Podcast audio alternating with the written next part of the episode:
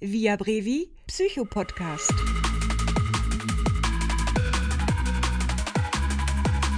Hallo, hier ist euer Psychopodcast. Unser Thema ist heute Depression. Ich sitze mit Chrissy und Jürgen.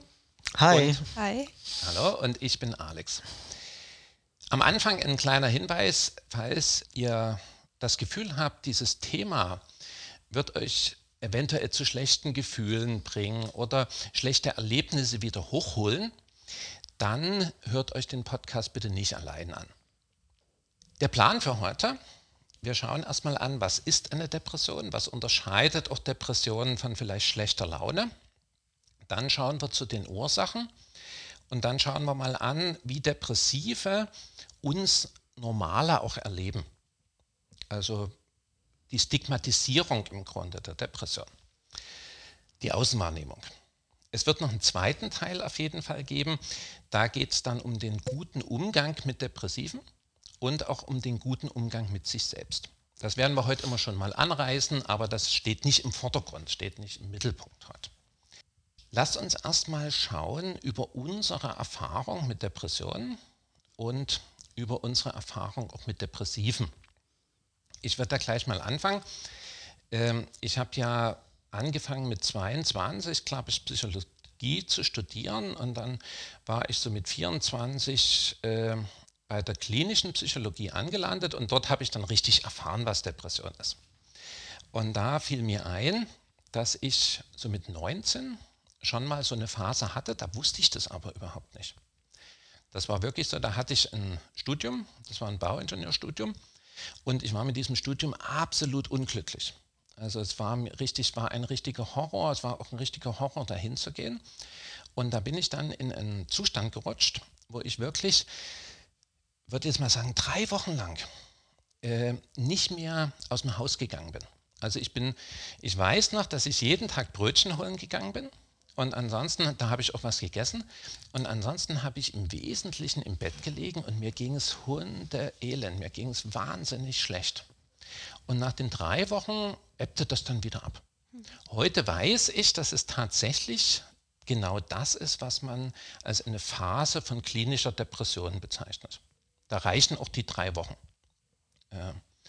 Das war so meine erste Erfahrung. ich bin direkt dabei. Ähm, und äh, würde mal mutmaßen, dass du mit den drei Wochen da sogar ganz gut gestellt bist, weil ähm, eine Depression sich ja ganz individuell erstrecken kann, teilweise über Jahre, Monate, Jahre, ähm, drei Wochen. Das ist kurz. Ja. Habe ich auch gelernt, klar. Na, da ist man schon ganz gut dran. Und es, es ist auch nicht wiedergekommen. Also es war eine Phase in meinem Leben. Bin auch nicht zum Arzt gegangen, weil ich wusste nicht, dass man das da irgendwie machen kann. Ne? Hm. Und nach den drei Wochen war es wieder gut. Hast du recht, wahrscheinlich, wenn es jetzt über sechs, sieben, acht, neun, zehn Wochen gegangen wäre, wäre vielleicht meine Umwelt so auf mich aufmerksam geworden, dass ich zum Arzt auch geschickt worden wäre. War aber in dem Fall nicht so. Wie sind denn eure Erfahrungen vielleicht mit Depressionen? Vielleicht selber, ich habe gleich mit mir selbst angefangen oder in eurem nahen Umfeld? Ja, also ich finde, äh, dass der Aspekt, den du angesprochen hattest, so indirekt ähm, auch einer ist, der mir direkt in den Sinn kam, dass ähm, ich denke, dass gerade immer jüngere Menschen ähm, dieses Krankheitsbild erfahren, gerade so Studierende, ähm, weil es einfach eine Umbruchsphase ist. Ähm, ja, soziale Kontakte verlieren sich und ähm, die Zahlen sind bei Studierenden bedeutend höher, also anfälliger, vulnerabler für ähm, die Depression. Und ähm, ich würde schon sagen, dass es auch das ist, was ähm, ich selber erlebe oder auch mitbekomme. Ähm, gerade auch jetzt in der Pandemie, wenn ich das so sagen darf. Ich hoffe, dass ich dann dran denke. An, der, an Studierenden kann man ganz gut eine Ursache der Depression erklären. Mhm. Man nennt sich Verstärkerverlust. Mhm. Und ich denke dann dran, wenn wir an die Ursachen kommen. Ich will jetzt nichts vermischen, dass ich dann mal das Beispiel der Studierenden sehe. Meine Erfahrung mit Depressionen ist, dass ich vor Jahren eine Frau kennengelernt habe, die schwere Depressionen hat, auch heute noch hat, und ich das so abgetan habe und gesagt habe, na, beweg dich doch mal, mach mal was, mach mal was richtig Gutes und lass es dir gut gehen und fühl dann mal in dich rein. Und im Nachhinein betrachtet ist das alles viel mehr als peinlich und äh, nutzlos gewesen, diese, diese Person letztlich hochzubringen und, und zu motivieren. Ähm, ja, das ist so meine Rückerinnerung an meine erste Erfahrung mit depressiven Menschen. Und wir haben uns wieder getroffen, eben auch in Vorbereitung auf dieses Gespräch. Ich habe ein sehr langes Interview mit ihr führen dürfen. Auch lieben Dank an dich, wenn du das jetzt hörst, dass du mir deine ganze, dein ganzes Innenleben wirklich mal aufgedeckt hast. Und äh, das war für mich sehr lehrreich, beschämend im, im, im, im Rückblick und, und sehr lehrreich äh, im Blick nach vorne, auch im Umgang mit depressiven Menschen. Das ist ja eher das typische, die typische Reaktion auch auf depressive Menschen. Leider. Mhm. mhm. Dass wir selber ja Erfahrungen haben mit psychischen Tiefs. Und dass unsere Erfahrung ist, wenn wir dort uns ein bisschen am Riemen reißen. Ich wollte gerade sagen, uns da ja, immer wieder selber rausholen. Ja, dann Klar. das funktioniert auch. Und das muss doch jetzt auch bei dir funktionieren. Genau. Und das wäre sozusagen so ein erster zentral wichtiger Punkt. Ähm, wenn wir über Depressionen reden, hat das nichts mit unseren mit unserer schlechten Laune oder unseren psychischen Tiefs zu tun, dass wir mal einen schlechten Tag hatten oder vielleicht auch mal eine schlechte Woche hatten. Na, mhm. Das hat also alles, was über, worüber wir reden, hat ganz andere Dimensionen. Das ist halt auch das Tückische daran. Ich finde so diese Mentalität, so reiß dich mal zusammen. Ich will da jetzt niemandem zu nahe treten, aber das ist schon so das, was man aus den älteren Generationen auch eher hört, so mhm. leid es mir tut, ähm, weil das auch ganz einfach ist, wie diese Menschen aufgewachsen sind. Eine ganz sind, pragmatische Sicht, worden. ganz genau, ja. Genau, das, das ist ja auch an und für sich äh, gar nichts Schlimmes, aber das ist eben für Depressive in der Situation äh, super schwierig zu hören, mhm. weil es eben, ähm, das ist auch so ein bisschen das, Alex, was du vorhin gesagt hattest, man, man kennt es, man hört es gerade im Studium, aber ich denke, heutzutage hat man doch außen schon mal irgendwie was gehört, so Depression, ja. Aber was das bedeutet, die Aufmerksamkeit, aber die Aufmerksamkeit der Gesellschaft liegt auch auf dieser Krankheit viel mehr als noch vor 10, 20 Jahren. Ja. Der ja. Leistungsdruck hat sich erhöht. Äh, die gesellschaftlichen Barrieren sind schmaler geworden in der Kommunikation, in der, in der Art und Weise, wie wir miteinander umgehen, die Reglementierungen. Und das alles zusammengenommen hat Menschen verunsichert und zieht, hat sie dazu gebracht, sich zurückzuziehen.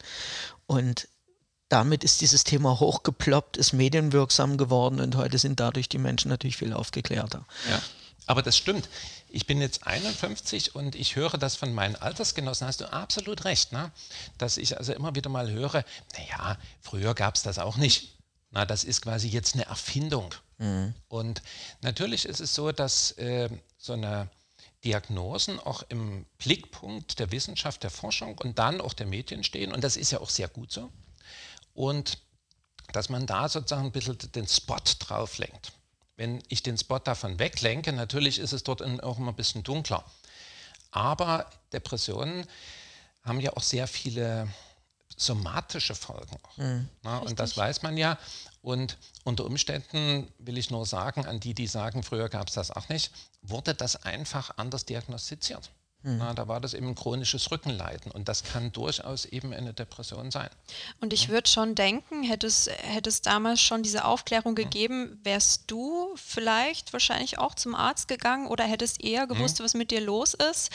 Und ähm, die Entwicklung ist ja schon mal recht positiv, ne? Ja, genau. Weil wahrscheinlich habe ich nur Glück gehabt, dass es nach drei Wochen einfach wieder weggegangen ist und inzwischen auch nie wieder aufgetaucht ist.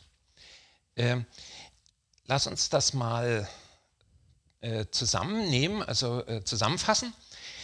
Also bei Depressionen, das wissen wir, ist auf jeden Fall klar, dass es auch eine Krankheit der Stimmung ist.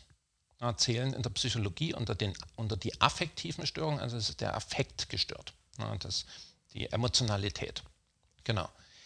Dann ist klar, dass äh, ein Bestandteil der Depression immer auch eine Störung des Antriebs ist.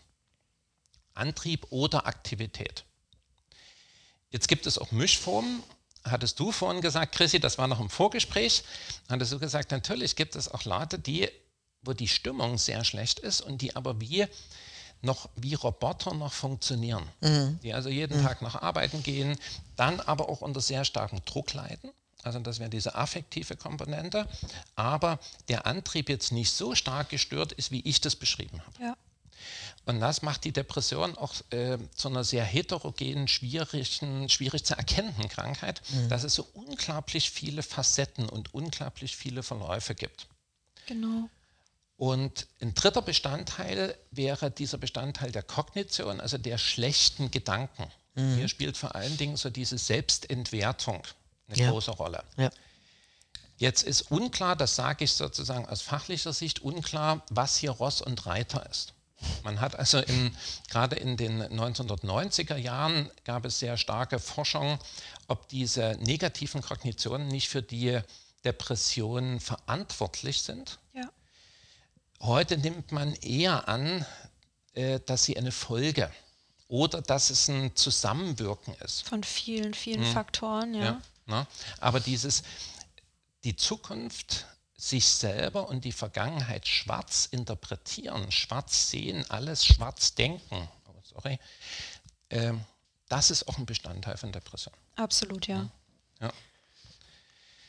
Wie gesagt, diese sehr unterschiedlichen Verläufe. Mhm. Es gibt das, was ich erlebt habe, dass man also sehr stark absackt mhm. und dass das über Wochen anhaltend ist. Mhm. So ist es mir genauso auch geschildert worden. Ja, ja, ja. ja. ja.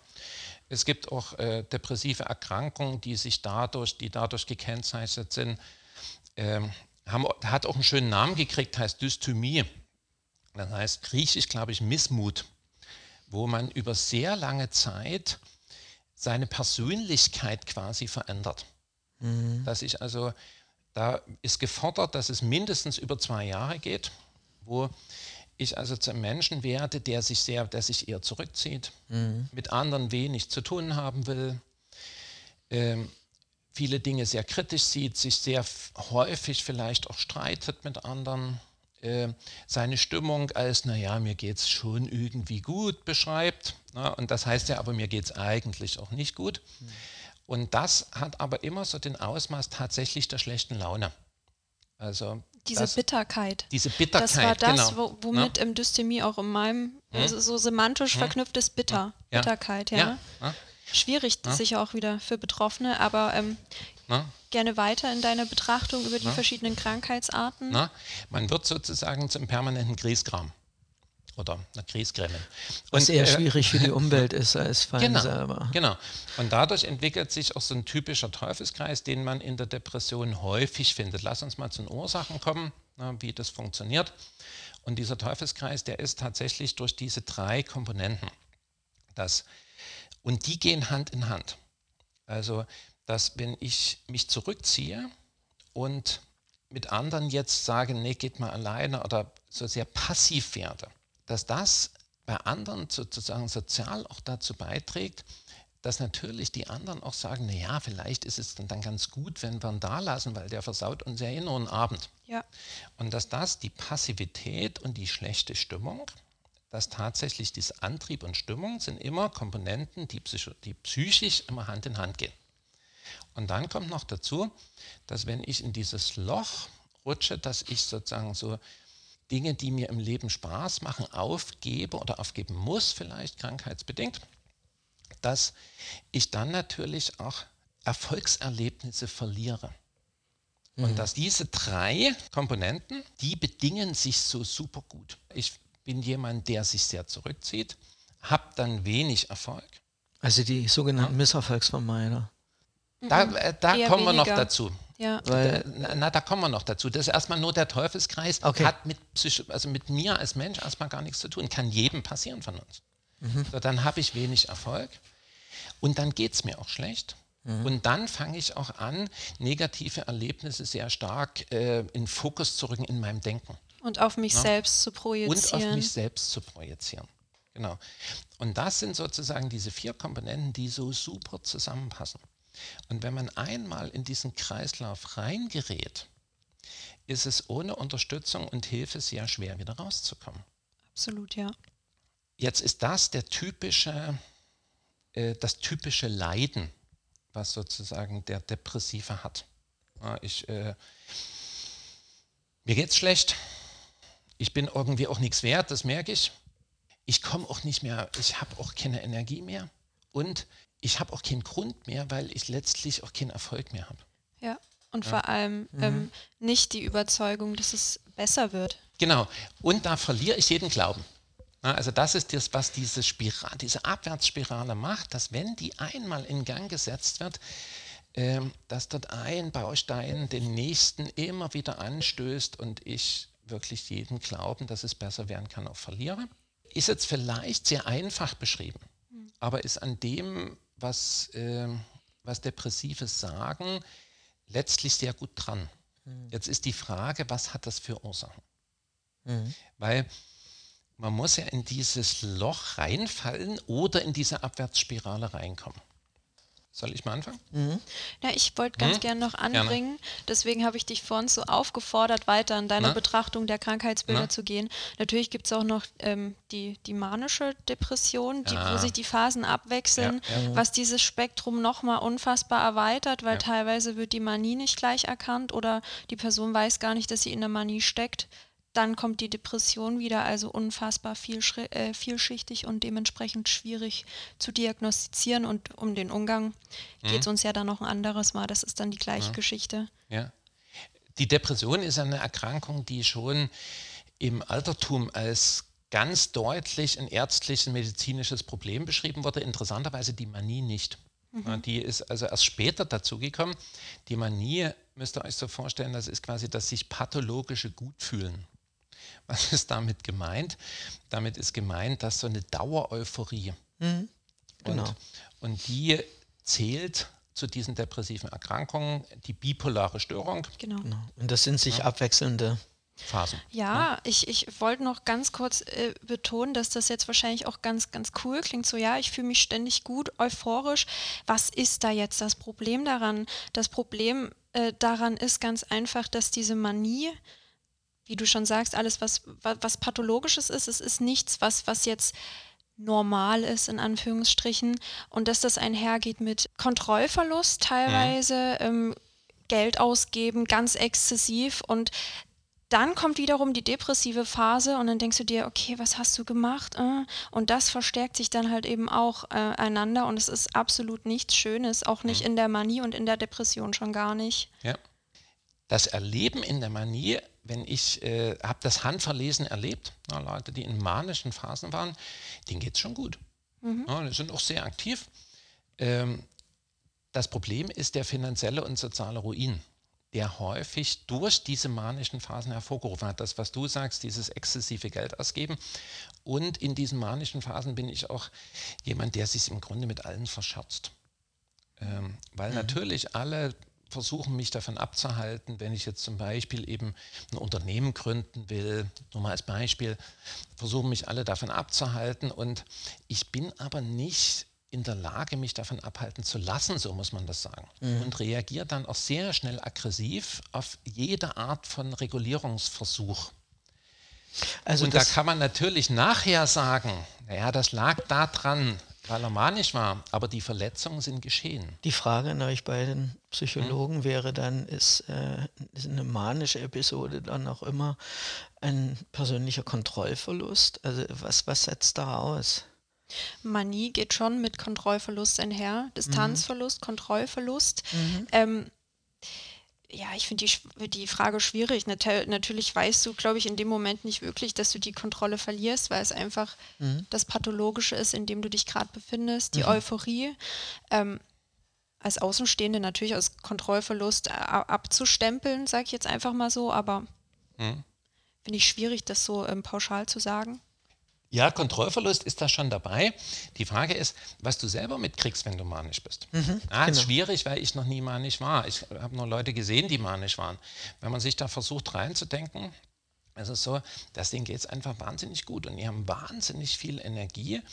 Die sprühen über vor Ideen und können nicht begreifen, dass das unnormal und äh, dass das große Schwierigkeiten produziert. teilweise auch lebensgefährlich. Ähm, die, die, ich ich habe keine persönliche Erfahrung, ich habe mich nur dahingehend informiert, Videos geguckt. Ähm, gibt ja Formate zum Glück heutzutage, die darüber berichten. Ähm, teilweise Göttlichkeitsgefühle wurden beschrieben, ähm, Unverwundbarkeitsgefühle, Unsterblichkeitsgefühle. Ähm, das Denken, dass man wirklich nicht sterben kann, wenn man jetzt zum Beispiel irgendwo runterspringt. Das wurde so beschrieben. Und ähm, dementsprechend ist es äh, super easy, glaube ich, auch zu verstehen, dass es eben nicht mehr schön ist, diese Euphorie. Was ich bei Manikern immer erlebt habe, was immer auch in Lehrbüchern steht, dass Maniker im Grunde planungsunfähig sind. Ja, dass sie überhaupt keine, ja. keine Möglichkeit haben, das zu verfolgen.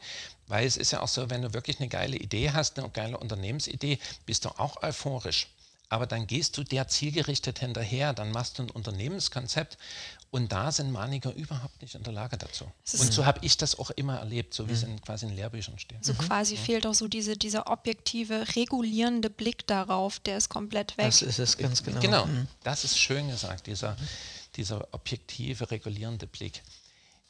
Wenn wir zu den Ursachen kommen, das war ein bisschen deine Frage, wie kommt mhm. denn das? Wie kommt es ja. zu diesem Kontrollverlust?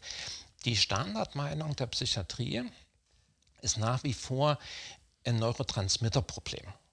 Neurotransmitter sind die, unser Gehirn kennen wir vom Grundfunktionieren sehr gut. Das müsst ihr euch so vorstellen, die in diesen äh, äh, Nerven, in den Nerven selber ist es eine rein elektrische Leitung und dann gibt es überall im Körper und im, im Gehirn auch äh, ganz, ganz viele Millionen Synapsen. Das sind diese Knotenpunkte. Und dort wird das elektrische Signal in chemisches umgewandelt, dann wird es chemisch übertragen, chemisch aufgefangen, wieder elektrisch umgewandelt und dann geht es weiter. Mhm. Und genau diese, dieses System der Gehirnchemie braucht diese Hirnbotenstoffe. Mhm. Also das ganz Neurotransmitter ist nur die Übersetzung. Und da gibt es eine Reihe und da fragt man sich dann immer, wenn man eine psychische Störung hat, mhm. äh, bei den Psychosen vor allen Dingen, äh, was ist da gestört? Ja, und da weiß man, dass das Noradrenalin, das Serotonin und, äh, und äh, das Dopamin, was so ein bisschen der Klassiker der äh, Neurotransmitterpsychiatrie ist.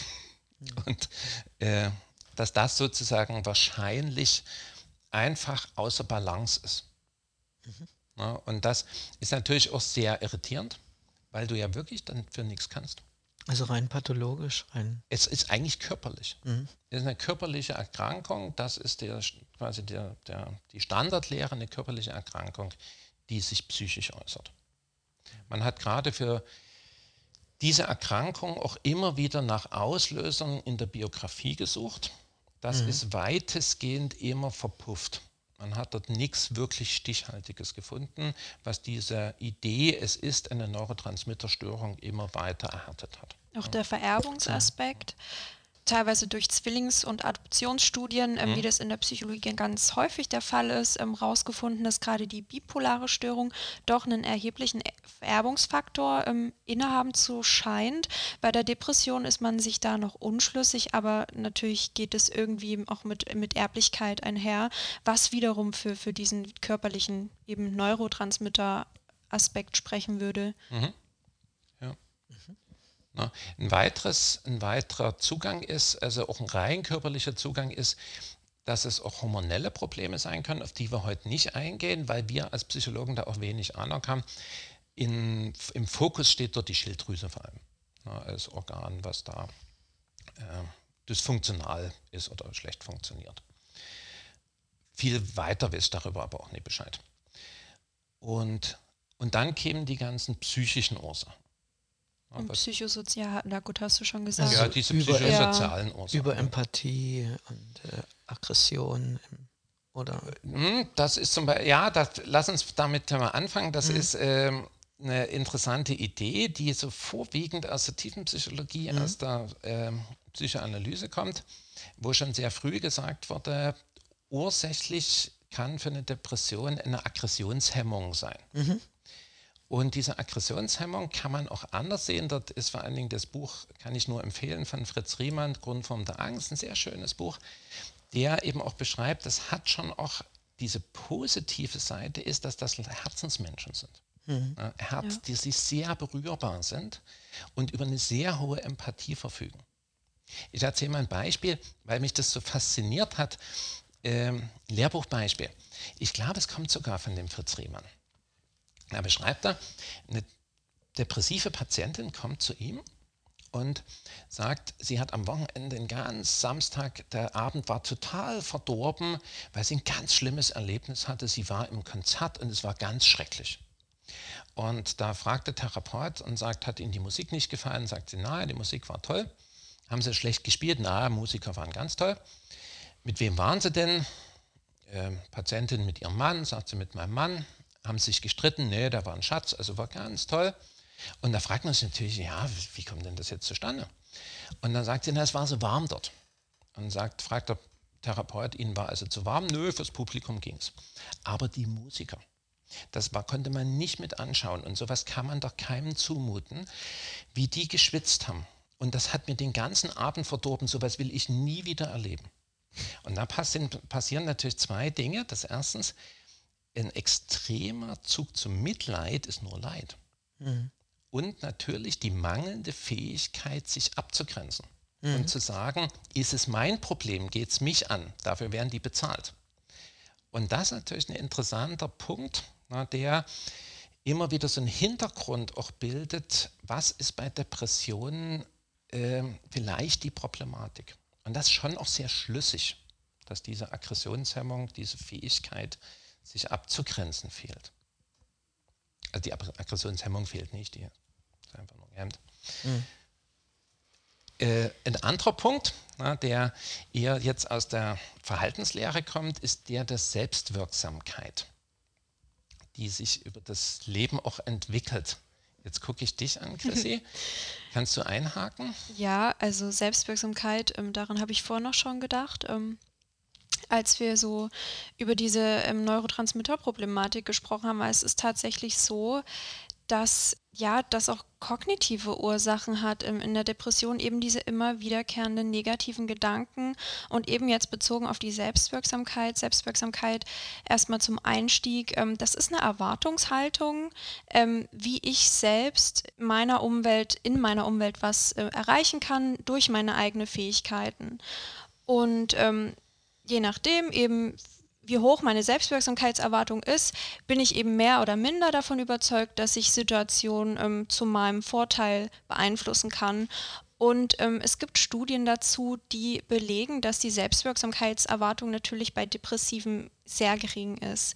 Und ähm, da gibt es tatsächlich auch Therapieansätze dahingehend, dass wirklich ähm, verstärkt versucht wird, diese Selbstwirksamkeit zu erhöhen, um aus der Depression herauszukommen, wirklich ähm, Erfolge intern zu attribuieren und zu sagen, ich habe für dieses Gute gesorgt und es gibt eben nicht nur Schlechtes. Also gibt es nicht nur verschiedene Ursachen, verschiedene Arten, wie sich die Krankheit äußert, sondern auch ähm, verschiedene Arten, damit umzugehen, was das Ganze natürlich super vielschichtig macht, aber dadurch eben auch nicht einfacher. Mhm. Ja. Äh, genau, dass man festgestellt hat, Selbstwirksamkeit wir würden es übersetzen mit so Selbstbewusstsein. Mm, ja. Ist keine ganz korrekte Übersetzung. Na, aber jetzt mal für, für unsere Zuhörer, ähm, dass das Muster, dass wir dort Muster haben, na, wie wir uns in der Welt selber sehen. Und dass wenn man zum Beispiel ein Bewerbungsgespräch macht, na, dann gibt es Menschen, die kommen dort raus und sagen, nehmen wir mal einen Erfolgsfall und sagen, wenn ich die sage, ist gut gelaufen, sagen die ja. Und dann sagen die als nächstes, die waren sehr nett. Und genau das heißt, die äh, nehmen schon wahr, dass das gut gelaufen ist, aber projizieren das nach außen. Mhm. Und dann gibt es Menschen, die kommen aus dem Bewerbungsgespräch raus und sagen, ist gut gelaufen, die waren auch sehr nett, ich habe mich ja auch gut vorbereitet und das hat denen, glaube ich, gefallen. Mhm. Ja, und dann, das sind also Leute, die das eher nach innen projizieren. Und da entsteht eben auf der einen Seite, ich nenne das immer mal sehr verkürzt, so eine Machermentalität. Also ich bin für meinen Erfolg und letztlich für meinen Misserfolg auch selber verantwortlich. Und das andere wäre so eine Blatt im Wind Lebensgefühl. Oder ich hatte einfach nur Glück Na? und ja. Na? Genau. Sehr typisch. Na? Ja. Genau. Und das ist also auf jeden Fall ein Bestandteil von Depressionen. Und man weiß, dass es auch für depressive Verläufe verantwortlich ist, dass also da sozusagen der Hund auch begraben liegt. Ja, und hm? bedingt sich ja auch irgendwie wieder gegenseitig, wo wir hm? wieder schön diese Spirale haben, mhm. die, diese, diese Abwärtsspirale, das ist was ganz Symbolisches für die Depression. Mhm. Genau. Und dieses Loch, das Schwarze auch, ne? Ja. Jetzt wollte ich zu den Studierenden kommen. Mhm. Na, da gibt es eine ganz äh, schlüssige Theorie, auch sagt, die sagt, wenn ich mir in einem bestimmten Bereich sehr, sehr viel Mühe gebe und ganz wenig Erfolg habe, wobei der Erfolg gar nicht ist, dass ich dort versage, sondern das ist wirklich der, der wahrnehmbare Erfolg, dass das eine ganz große Schwierigkeit produzieren kann für Menschen, die in die Depression führt. Und das wäre zum Beispiel, weiß man, bei Studierenden sind Depressionszahlen höher als bei anderen. Und um es ganz einfach zu erklären, ist es so, ich gebe mir als, als, als Studierender wahnsinnig Mühe, lerne und lerne und lerne, was wirklich eine Höchstleistung ist. Und die Erfolgsrückmeldung ist ein Aushang mit einer 2,1. Mhm. Mehr ist das nicht. Ja. Na, auf da, einer anonymen Nummer. Auf einer anonym, auch noch, da steht nicht mal mein Name, mhm. sondern da muss ich auch noch meine Nummer raussuchen. Mhm. Und das ist was, das meint man mit Verstärkerverlust. Mhm. Dass ich also mir wirklich richtig Mühe gebe und in, in, in dem Verhältnis die Rückmeldung der Welt wahnsinnig sparsam ist. Mhm. und das ist immer ein Risikofaktor. Was natürlich eine Rolle spielt, sind Traumata, ja, Traumatisierung. Klar. Ja, das spielt eine Rolle. Und auch so kritische Lebensereignisse. Was ist mhm. damit gemeint? Arbeitslosigkeit ist mhm. damit gemeint. Wobei die wieder mit dem Verstärkerverlust zum Beispiel da auch Ich, wo, ich wollte gerade mhm. sagen, das war auch ein Gedanke, der mir kam, dass ähm, es schon auch bewiesen ist, dass ähm, bei eher bei niedriger Bildung ist man schon vulnerabler ist für, ja. eine, für, eine, für eine Depression oder eben auch bei Arbeitslosigkeit. Aber Depression ist definitiv eine Krankheit, die jede Gesellschaftsschicht ja. treffen kann. Ja. Also es gibt ja da äh, zwei widerstreitende Meinungen, die sagen, die psychischen Krankheiten in jetzt Schichten, die mehr äh, finanzielle Schwierigkeiten haben, häufiger sind. Und da gibt es die soziale Verursachungshypothese, die sagt, naja, die haben mehr Stress. Stress, Lebensstress, eine Ansammlung von also Schwierigkeiten ist auch für Depressionen ein deutlicher Risikofaktor. Andersrum gibt es auch die soziale Drift-Hypothese, die sagt, naja, es gibt auch keine bessere Möglichkeit, in unsere Welt abzusteigen, sozial, wie eine psychische Krankheit. Das heißt, man findet natürlich die, psychischen Krank die psychisch Kranken in quasi diesen äh, Schichten mit diesen großen Problemen wieder, nicht weil sie dadurch krank geworden sind, sondern weil sie durch die Krankheit da reingeraten sind. Wahrscheinlich, wie immer, ist es eine Mischung aus beiden. Hm. Ja. Was äh, ganz schön das Stigma dahinter auch veranschaulicht, ne? Wir kommen das nächste Mal zum Umgang mit Depressiven. Das ist der nächste Podcast. Wir haben uns das heute ein Stück, das ein Stück außen vor gehalten. Ja, habt ihr vielleicht gemerkt, dass wir zum Umgang noch gar nichts gesagt haben.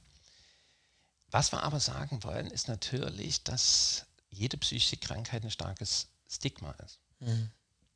Also du kriegst ein Etikett Richtig. auf die Stirn äh, und bist auch ein ganz Stück abgestempelt damit.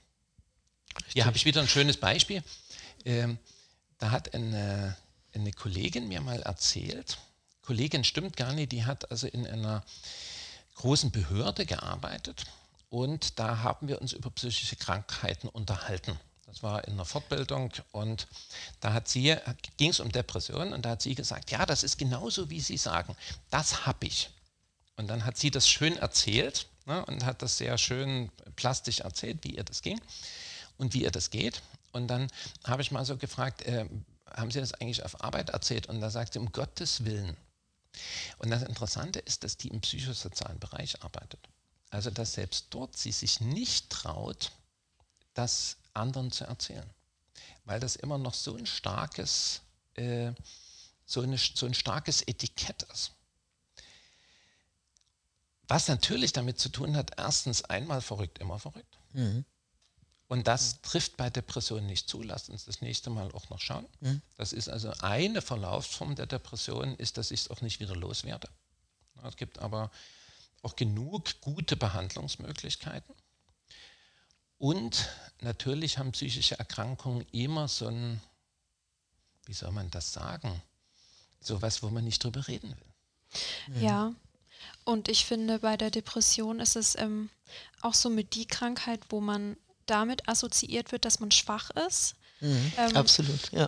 Genau. ähm, wo man sich ja dann auch gar nicht die Blöße geben möchte, weil vielleicht auch ein bisschen Angst vor dieser Reaktion des, der, der Umwelt da ist. Und ähm, ja, vor möglichen Konsequenzen. Ich erlebe das ja im Berufsalltag. ja, und das verstärkt sich ja dann wiederum auch selber. Du, du bist dann so der Aussätziger und das tut ja deiner Depression dann noch weniger zugute. Es ist, ist im, eigentlich immer wieder der Teufelskreis, in dem also man, man traut kommt. dir auch nicht mehr zu, Genau. Oder pack dich in Samt, was, was was genauso du als Depressiver gar nicht möchtest. Richtig, ne? genau. Das wäre dann für, für den nächsten Teil. Aber ich habe das äh, sehr oft erlebt, dass äh, Personen, die sich bei uns für eine Stelle interessiert haben in der, in der Führungsriege, ähm, sich geöffnet haben und gesagt, ich war jetzt eine Zeit out of order, ich habe eine Reha gemacht und äh, aus Gründen der Depression, ich würde Sie aber bitten, das diskret zu behandeln und das tun wir natürlich, weil es sofort wie du sagst, Alex, ein Stigma ist. Die Leute sind sofort auch ausgeschieden aus dem Auswahlprozess, weil man denen das alles nicht zutraut, ähm, eine, eine harte Entscheidung zu fällen, unemotional, unaufgeregt und auch unter hohem Druck agieren zu können. Das wird diesen Menschen per se abgesprochen. Das Ja, ist es bitter. Ist doch, ist doch auch gang und gäbe, dass teilweise mit einer äh, Depressionsdiagnose es dir schwerer oder dass, dass dir irgendwie Steine in den Weg gelegt werden, zum Beispiel bei irgendwelchen Berufsversicherungen und so. Das ist das, was ich jetzt mitbekommen habe. Ja. Ne? Kann auch bei der Verbeamtung ein Hindernis sein. Genau. Also kann das auch Zu verhindern. viel Empathie. Hm. Na, Na gut, das wäre jetzt, das, das, kann, das ist ein anderes Hindernis, aber nee, einfach nur die, einfach nur die Diagnose Entschuldigung gegen die Beamten. auf dem Finanzamt, einfach nur die, einfach nur die Diagnose, na klar. Ja. Ja. Aber schön, genau danach hatte ich gesucht, dieses, dieser Leumund der persönlichen Schwäche. ja, Und da muss man nochmal zwei Dinge ganz klar sagen. Es gibt ein genetisches Risiko. Aber natürlich kann jeder von uns, genetisch heißt immer, wenn Eltern oder Großeltern äh, diese psychische Erkrankung hatten. Aber natürlich kann jeder von uns diese Erkrankung bekommen. Die hat auch mit unserer Persönlichkeit nichts zu tun. Also wenn ich ein total lebenslustiger Mensch bin, hat das nichts damit zu tun, dass ich nicht genauso diese Erkrankung bekomme. das spielt ist ja auch das Bittere Rolle. in der Außenwahrnehmung dann. Ja. dass man den Leuten eigentlich jegliches Vermögen abspricht und sie eigentlich nur noch auf das reduziert, was sie als Krankheitsbild haben. Da habe ich gerade so ein wunderschönes Bild im Kopf, ähm, das in den sozialen Medien kursiert oder kursierte. Ähm, da sind so ähm, verschiedene Stars aufgelistet, Kurt Cobain, Marilyn Monroe, ähm, Robin Williams und drüber steht, This is what depressions look li- äh, depression looks like und ähm, total viele lachende Gesichter und schöne Menschen. Ne? Aber das ist nicht das Bild, was, was suggeriert wurde oder teilweise noch wird. Ähm, es ist das Trauerklosbild. Augenringe, blass, ähm, niedergeschlagen, irgendwie auch so ein Kriegskram. Ja. Aber das ist Depression halt eben gar nicht. Und ähm, die Menschen sind trotzdem fähig dazu, Urteile zu fällen, vielleicht auch Leute zu führen, Kombi- vielleicht auch mehr denn je als Komödiantisch. Schauspieler zu sein wie Robin Williams, ne, Ja. der auch gerade depressiv war. Na, vor allem, weil, weil diese Menschen eben, wie du auch schon sagst, sehr empathisch sind und auch so diesen gewissen Weltschmerz haben. Und ich könnte mir vorstellen, dass wenn sie da rauskommen, dass ähm, ähm, dieses Bewusstsein für, für die Situation ganz anders ist oder diese Dankbarkeit, okay, ähm, es ist alles in Ordnung, dass du, wenn du diese ähm, Depression überwunden hast, um da nicht zu viel vorwegzunehmen, aber dass das auch, ähm, dass die Menschen in deinem Umfeld davon schon profitieren könnten. Ja. ja. Also das ist ja immer diesen Mythos von Genie und Wahnsinn, ein bisschen Mythos, weil viele Genies immer einen Zug zum Wahnsinn hatten, aber die wenigsten Wahnsinnigen einen Zug zum Genie. Ne? Also deswegen ist das wirklich ein, eigentlich ein falscher, also eigentlich ein falsches Bild. Aber natürlich ist es so, dass also diese, dieser, also sagen wir mal, diese Kenntnis existenzieller Abgründe auch ein Pfund ist, ein menschliches Pfund. Also Hesse, er hat Gedichte geschrieben, die kann man nur schreiben, wenn man auch starke Depressionen kennt. Ich habe ja mal gesagt, wenn ein Künstler gut drauf ist, dann sind seine Werke eigentlich zum Wegwerfen. Mhm. Weil ja. gerade Künstler, das passt nur bedingt jetzt hier rein, ähm, in ihrer in ihren tiefen Abgründen und aus ihren tiefen Abgründen heraus eigentlich die besten Werke geschöpft haben. Zumindest ja. die vielen, ja. die mir ja. gefallen. Mhm. Ja, genau. Sehe ich absolut auch so. Ja. Und da wären wir bei der Kunst, aber lass uns mal lass uns einfach mal ins Management gucken. Auch dort mhm.